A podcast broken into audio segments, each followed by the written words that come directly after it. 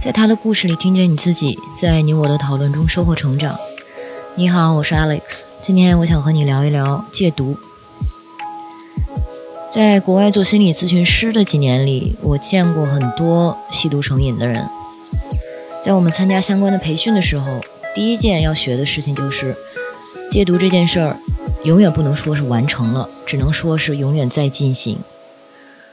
准确的说，只能说再戒毒，而不能说戒完毒了。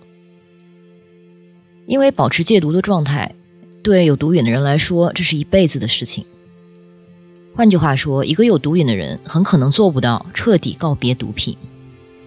就算一次戒掉了，复吸往往是早晚的事儿，除非他非常努力地保持着这个正在戒毒的现在时，永远不能放松。小城毒圈交际花这个故事里的娟儿姐，让我想到曾经的这些客户，包括其中的一些女人。他们中的很多人来自破碎的家庭，青春期的时候辍学，开始闯荡社会。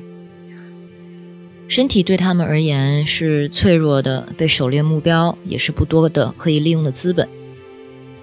而这些性关系的发生，往往也伴着使用毒品的开始。在养成毒瘾之后，男女关系与吸毒就更加的纠缠、绑定，难以解开。就像故事中说的，开始吸毒可能是因为男人，而之后交往男人也是为了吸毒。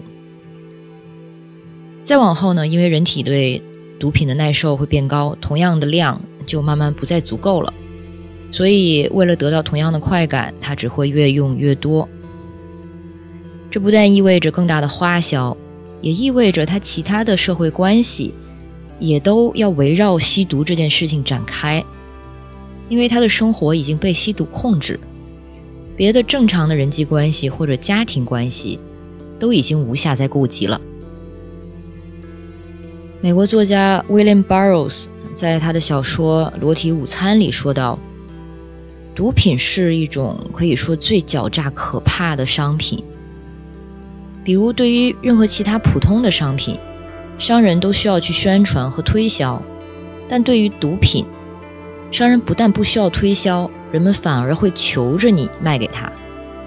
而当毒瘾在发展到一定程度，一个普通人为了维持这个花销巨大的习惯，就有可能参与到非法的行为中去，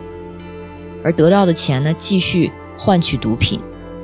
直到再次为了钱而。违法涉险，这就像一个黑洞，而人们就在这条不归路上越走越远，再也难以回头。吸毒就像一个和恶魔签订的契约，只不过这比恶魔契约更糟，因为你什么都换不来，而且这个契约还是终身制。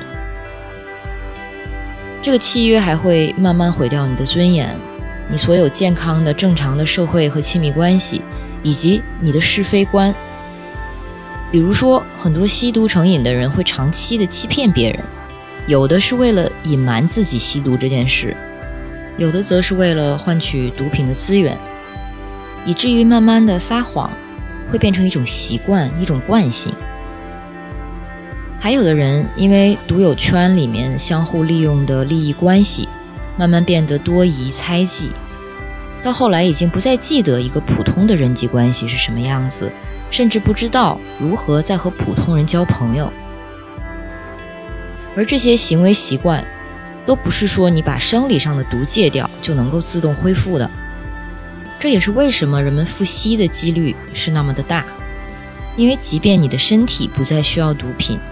你却很难回到一个主流社会或者主流的生活方式里去。你可能很难维持一个正常的社会关系，因为你有一些基本的人际交往的能力，可能已经损坏了，或者你需要重新去学习他们，而这需要花时间。但此时的你可能也没有一个现成的知识网络或者支持体系，因为这些关系在你之前的生活中已经被切断了，更不要说你很难和别人去分享你的过去。所以，这是一种非常孤独的存在。然后你可能就会想起你所谓的曾经的朋友们，也就是毒友们，想起你们度过的美好时光。这个时候，你会忘记那些大部分的糟糕的记忆，而只记得快乐的部分。而一旦你与这些过去的毒友们重新建立联系，那么被吸回去，重新开始复吸，可能就是分分钟的事儿了。所以就是长此以往，无限循环。就像娟姐的故事，说到底，毒品可怕，是因为它操纵的除了身体，还有人的心理，而人类的心理，可能才是我们最大的脆弱之处。我还记得一位有毒瘾的女客户，跟我曾经说过，她为什么这么坚持想要一个孩子。他说，他觉得只有这样子。他才能在此生拥有一个无条件爱他的人。这就是我对这期故事的想法。如果你有什么想说的，欢迎在音频下方与我互动，让我们在讨论中收获成长的智慧。我是 Alex，下期见。